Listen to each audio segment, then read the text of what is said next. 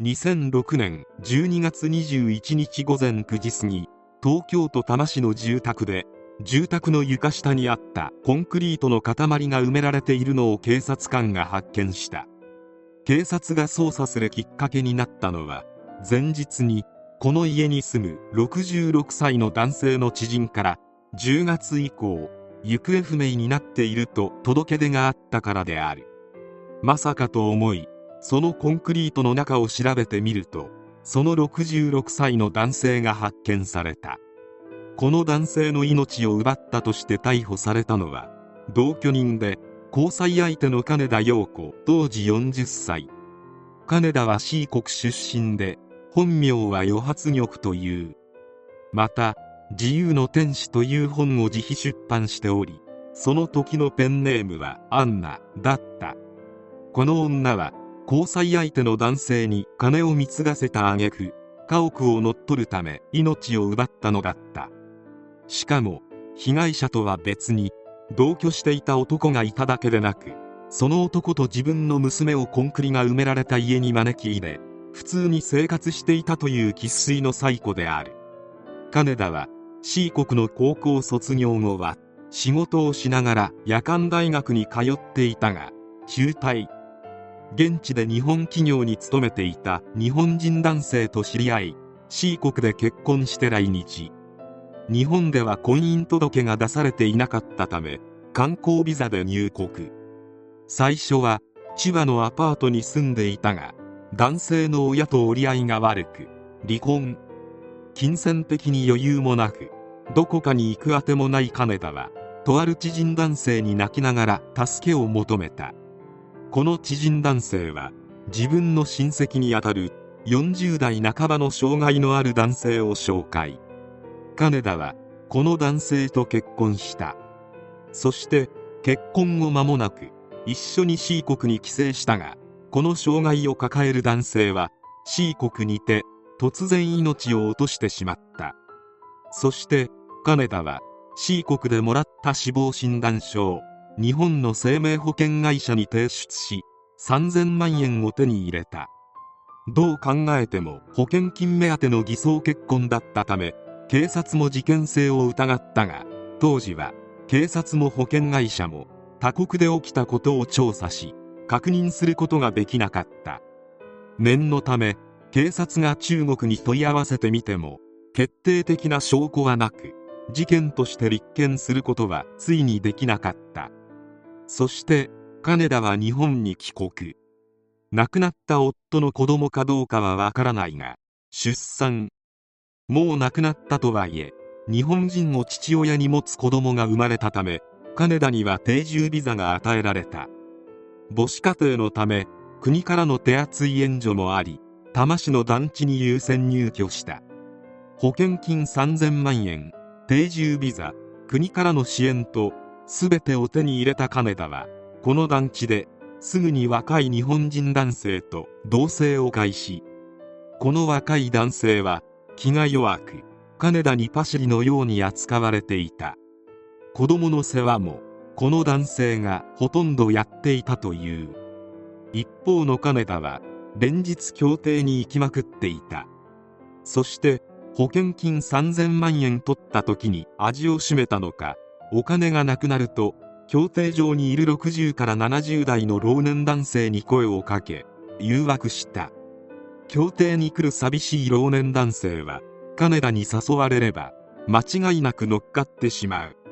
そして金田は彼らの財布から隙を見て金を取っていた。そしてコンクリ事件の被害者男性も協定上で出会ったうちの一人だった。被害男性は息子が自決して妻も後を追いで亡くなっており悲しい独り身であった。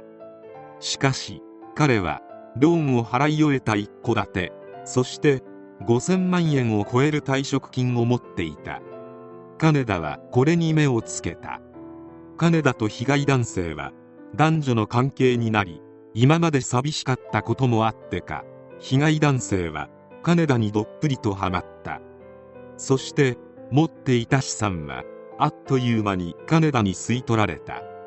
しかし金田と離れられない被害男性はサラ金にまで手を出し金田に貢ぐまでになった。サラ金が頻繁に家に来るようになったため持っていた一戸建てを売却し多摩市に新しい家を購入。差額で1000万円ほど入ったがその金ももちろん金田が奪い取った。そしてこの家で金田に命を奪われてしまったのだ。金田が命を奪った理由はもちろん金である。被害男性にはもう吸い取られるだけの金もなくなってしまったのだった。用済みになったため金田は男性を消すことを考える。司法書士と相談し今住んでいる家の名義変更を企てたりと順調に計画を進めていた。そして金田は男性の命を奪いコンクリを使って遺体を隠したのだ。警察が遺体を発見したのであるがこの時点で金田が犯人だという証拠は何もなかった。しかし金田は以前にも保険金目的で元夫の命を奪った疑惑がある。また日本国籍を取得しているとはいえ金田は C 国出身者。母国に逃げ帰られたら日本の警察ではもうどうしようもなくなる。国外逃亡する前に一刻も早く金田が犯人である証拠をつかまねばならなかった。当然金田は命を奪ったことについて完全否認。しかし警察の懸命な捜査の結果埋めたコンクリートから金田の髪の毛が出たことで警察は金田を何とか逮捕できたのだった。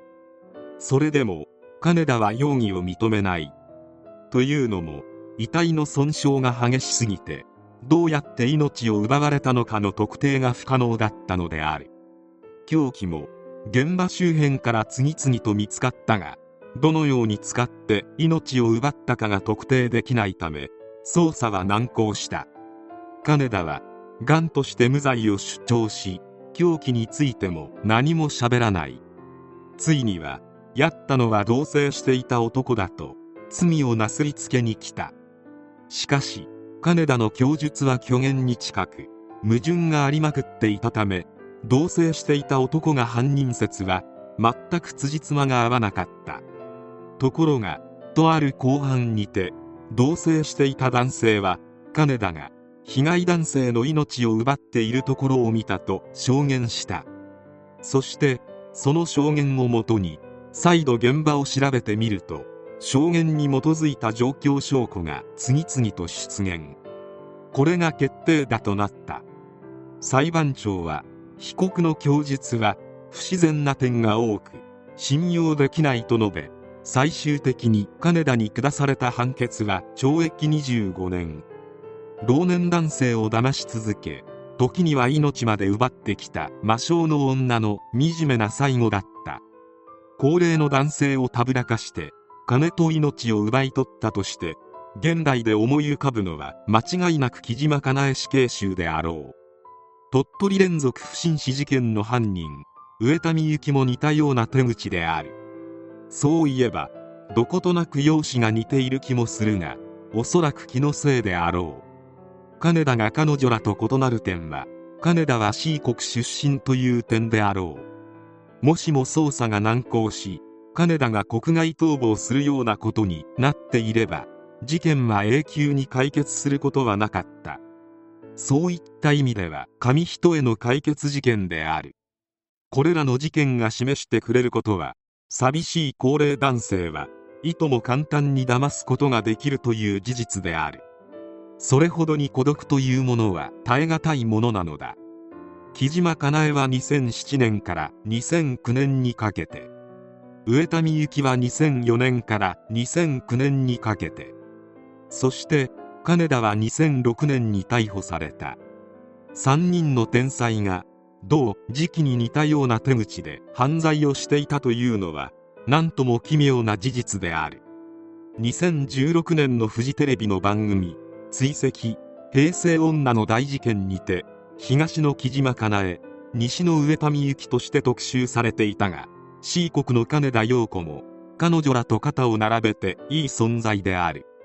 今後日本は急速に未婚化が進み独身男性の数は右肩上がりに増えていくのが確定している。今もどこかで第2第3の金だが虎視眈々と狙いを定めているかもしれない。しかし本当に孤独になった時女性に優しくされた時にこういった事件を思い出して騙されないようにするのは不可能に近いであろう。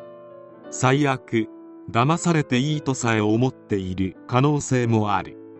孤独に苛まれ資産も全て吸い取られた挙句命まで奪われるという最後を迎えるのは本当に悲しい。今後も絶対に起きるであろう。防ぐことが非常に難しい類の事件である。